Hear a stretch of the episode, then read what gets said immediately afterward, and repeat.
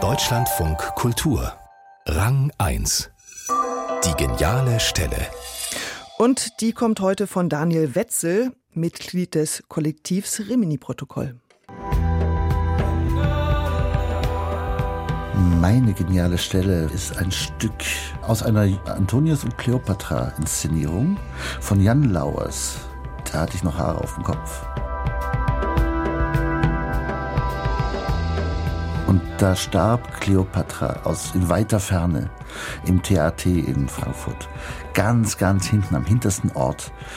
Da steht diese Frau und hat diesen etwas zu langen Monolog und auch etwas eine merkwürdige Stimme und spricht und spricht und spricht und es wird immer dunkler, immer dunkler und nur auf ihrem Gesicht bleibt ein Spot und das Gesicht spricht und spricht und spricht und man hört irgendwie da so hin und dann geht das Licht aus.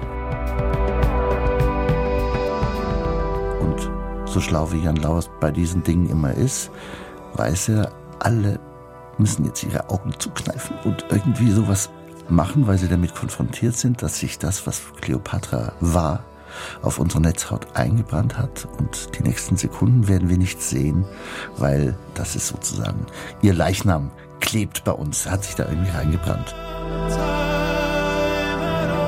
Das sind so diese Momente, wo du merkst, wie Theatralität etwas zu tun hat mit deinem Körper. Dass du da bist, riechst, hörst, mitdenkst, mit anderen sitzt, dass wir einen riesen Amöbenzoo veranstalten in einer Kombination, in der nur wir heute Abend da sind und etwas brennt sich ein.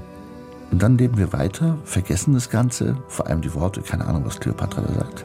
Aber das Einbrennen habe ich mir gemerkt.